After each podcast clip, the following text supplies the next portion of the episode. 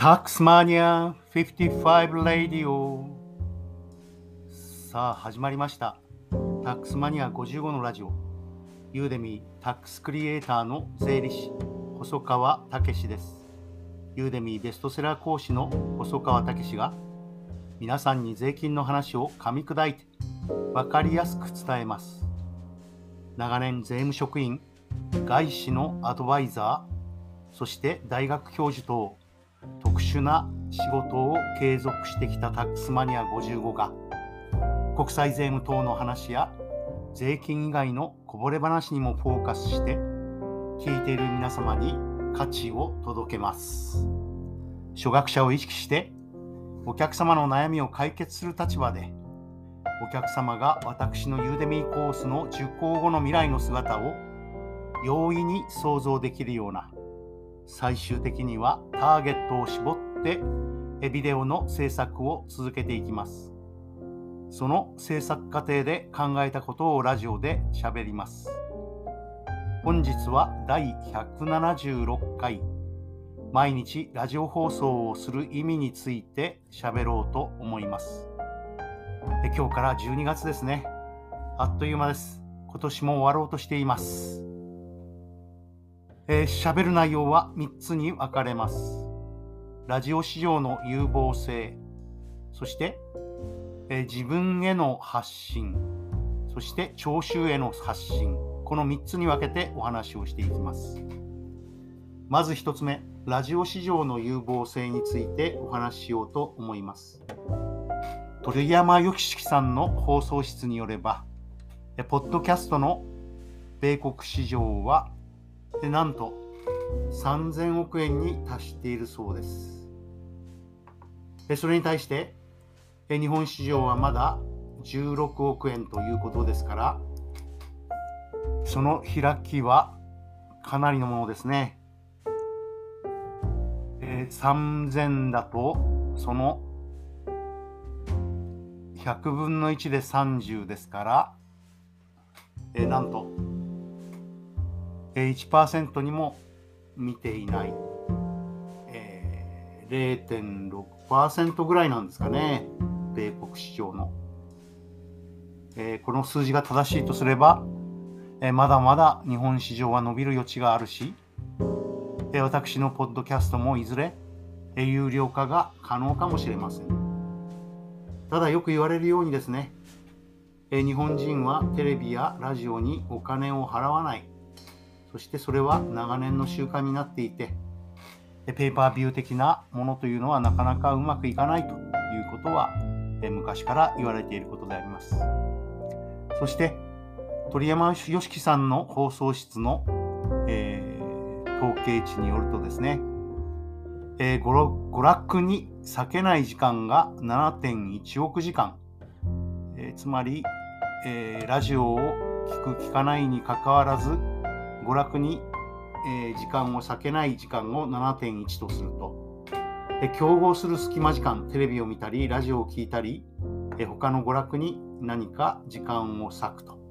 えこれが2.5億時間。そして、えなんとラジオだけの潜在時間というのはですね、8.9億時間あるというんですね。で競合する隙間時間の3倍強の時間が眠っていることになります。仮にこれから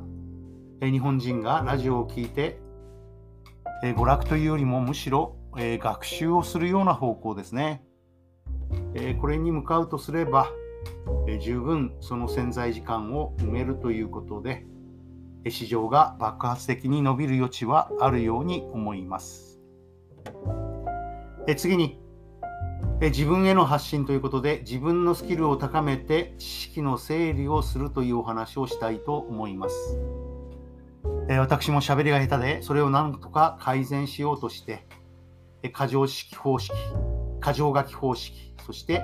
10分以内目標の放送を心がけております。そしてこの放送をすることによって何よりも情報の整理になります。専門性が高い話をいかに平易にまとめるか、そして気がついたのは書き言葉と話し言葉の違いです。話をしていてわからないものはおそらくユーデミーでも伝わらないと思いますで。このように考えていくと、ユーデミーで話すための材料をラジオで整理して皆さんに届ける自分自身への発信に使うということが考えられます。最後3番目、聞いてる人への価値提供、聴衆への発信ですね。税金の話を噛み砕いて、分かりやすく伝えようと思います。平易な言葉に言い換えるよりも、専門用語に平易な説明を加えた方がいいということも分かってきました。または平易に説明してから専門用語ではこうこうと言いますと伝えた方が良いのかもしれません。課税要件とはこれこれこういう場合に課税されますよという条件のことですよと。課税要件事実とは、これこれこういう場合にその事実が課税要件、これこれこういう場合に課税されるという内容に関わる事実ですと。まあちょっと今の説明はうまくいきませんでしたけれども、えこのように平易に説明してから専門用語では、えもしくは専門用語を、えー、説明してから平易な説明を加えるという方向でいく方がいいのかなと思い始めました。えそして、え聞いてる方への価値提供という意味では、え長い間さまざまな仕事をしてきた私細川武が聞いた、えー、税金の話以外の、えー、エピソード話そして趣味にしているプロレス、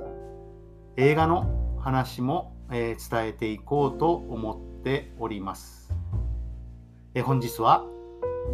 えー、ラジオで毎日放送をする意味ということで、え3つお伝えしました、えラジオ市場の有望性、まだまだラジオだけの潜在時間、隙間時間がたくさん眠っているようです。そして日本市場が米国を追随するとすれば、日本市場は米国市場のわずか0.6%、まだまだこれから伸びる余地があるようです。そして、自分への発信という意味では、自分のスキルを、喋りを高めて、喋りの能力を高めて、知識を整理するということがあります。これはいかにえー、専門性の高い話を平易にまとめるかという練習になると思います。そしてそれと同時に、えー、聴衆への発信という意味では、聞いている方への価値提供がありえます。税金の話を噛み砕いて分かりやすく伝える。平易な話をした後に専門用語ではこういうふうに言います。もしくは専門用語で伝えた後に平易な説明を加えるということで、えー、専門用語を排除して、えー、全て読み替えるということはやめにいたしました。そして、